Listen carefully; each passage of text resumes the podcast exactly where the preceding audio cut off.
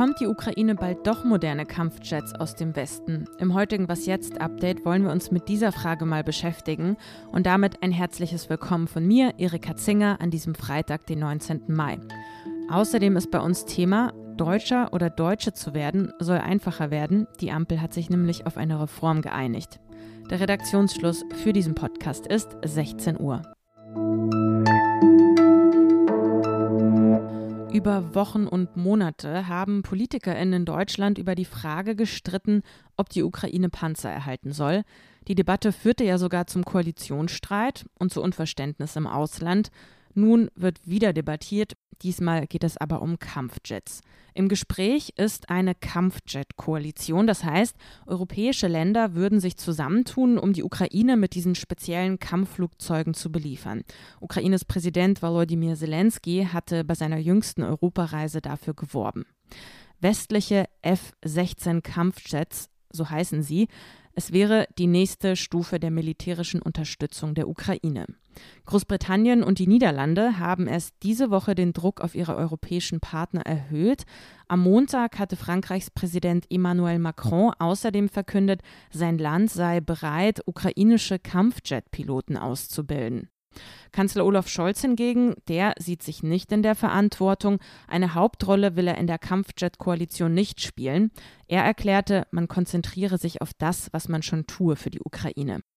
Ähnlich sieht das auch sein Verteidigungsminister Boris Pistorius. Vor wenigen Tagen sagte der auf einer Pressekonferenz in Berlin, wir konzentrieren uns auf die Luftverteidigung der Ukraine und äh, wir konzentrieren uns auf die Lieferung weiterer Munition. Wir konzentrieren uns auf die Instandsetzung der Panzer, die wir geliefert haben, zusammen mit anderen. Das sind unsere Kompetenzen. Vieles ist also unklar, wirkt undurchsichtig. Deshalb habe ich meinen Kollegen Hauke Friedrichs zum Gespräch eingeladen, unseren Experten in sicherheitspolitischen Fragen.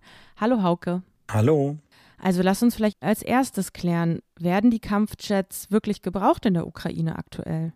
Aktuell können die Kampfjets der Ukraine gar nicht helfen, denn es wird sehr lange dauern, bis die tatsächlich eingesetzt äh, werden können. Die ukrainischen Piloten beherrschen diese ähm, Flugzeuge nicht, müssen das also erst lernen. Es gibt keine Ersatzteile, keine Infrastruktur für Wartung und Reparatur. Das bedeutet, dass die Ukraine erstmal ähm, sowieso sollten diese Jets nun geliefert werden, die F-16, um die es ja äh, momentan geht, dass die Ukraine sehr viel Geduld haben äh, muss, bis diese Kampfflugzeuge einsatzfähig sind.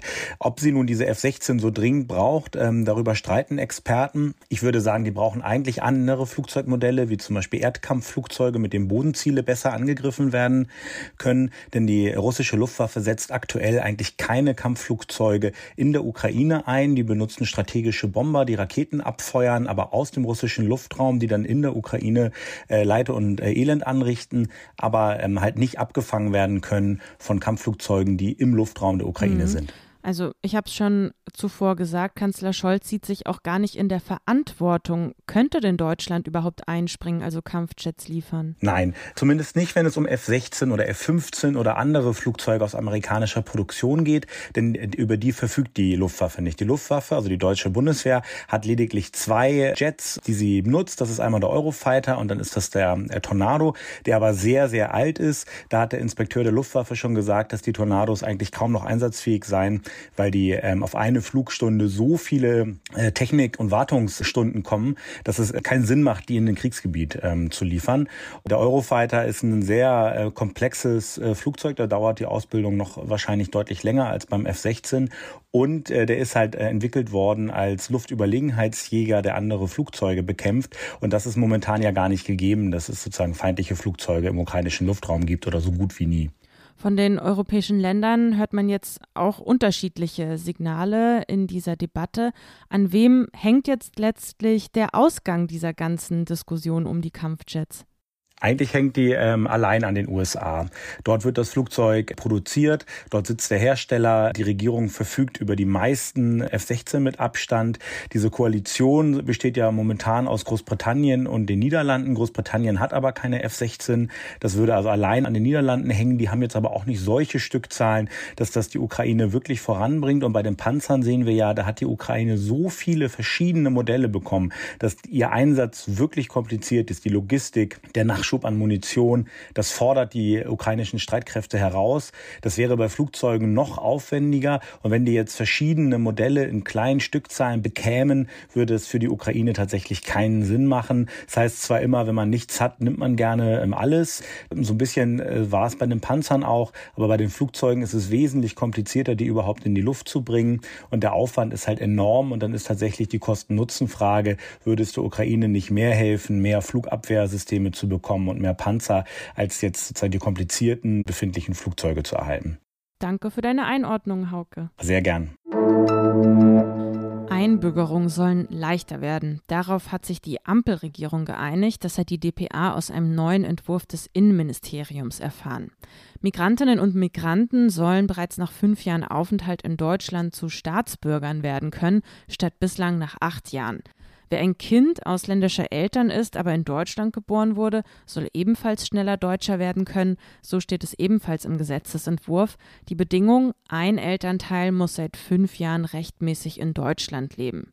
Die wohl größte Änderung betrifft die bestehende Staatsbürgerschaft. Wer sich also einbürgern lässt, muss die nicht mehr abgeben. So steht es im Entwurf. Aber es heißt darin auch, dass das bislang sowieso schon Praxis sei. Erneut sind drei Menschen vom iranischen Mullah-Regime hingerichtet worden. Bei den hingerichteten Männern handelte es sich um Demonstranten. Ihre Namen sind Saleh Mir Hashemi, Majid Kasemi und Said Yakubi. Das Regime hat ihnen vorgeworfen, während der landesweiten Demonstration gegen die iranische Staatsführung im November drei Sicherheitskräfte in der Metropole Isfahan getötet zu haben. Prüfen lassen sich diese Vorwürfe nicht. Die Zahl der Hinrichtungen ist weltweit auf den höchsten Stand seit 2017 gestiegen. Das geht aus einem Bericht von Amnesty International hervor, der vor wenigen Tagen veröffentlicht wurde. Vor allem der Iran ist dafür verantwortlich. Das iranische Regime setze die Todesstrafe zunehmend als Repression gegen die Bevölkerung ein, heißt es in dem Bericht. Was noch? Wie viele Jeanshosen haben Sie bei sich im Kleiderschrank hängen? Ich werde mal keine Zahl nennen, wie viele es bei mir sind.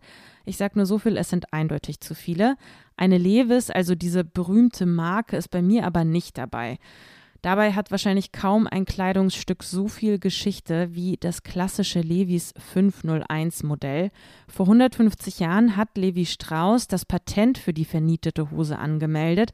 Levi Strauss, der hieß eigentlich mal Löbstrauß, war Jude und stammte aus Oberfranken.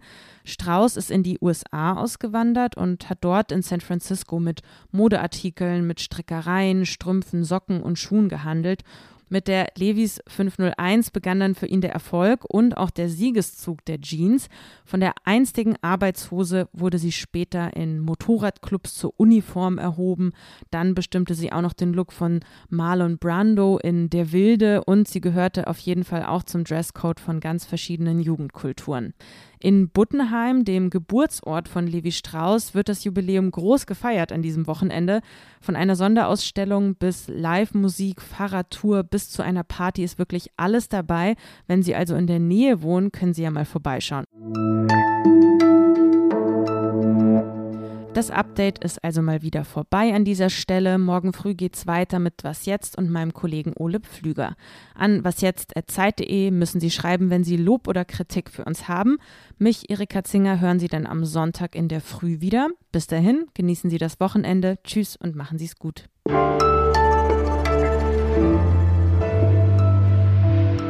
Ja, also eins, zwei, drei, vier, fünf, sechs, sieben, acht. Ah, ich höre lieber auf zu zählen, wie viele Jeanshosen es sind.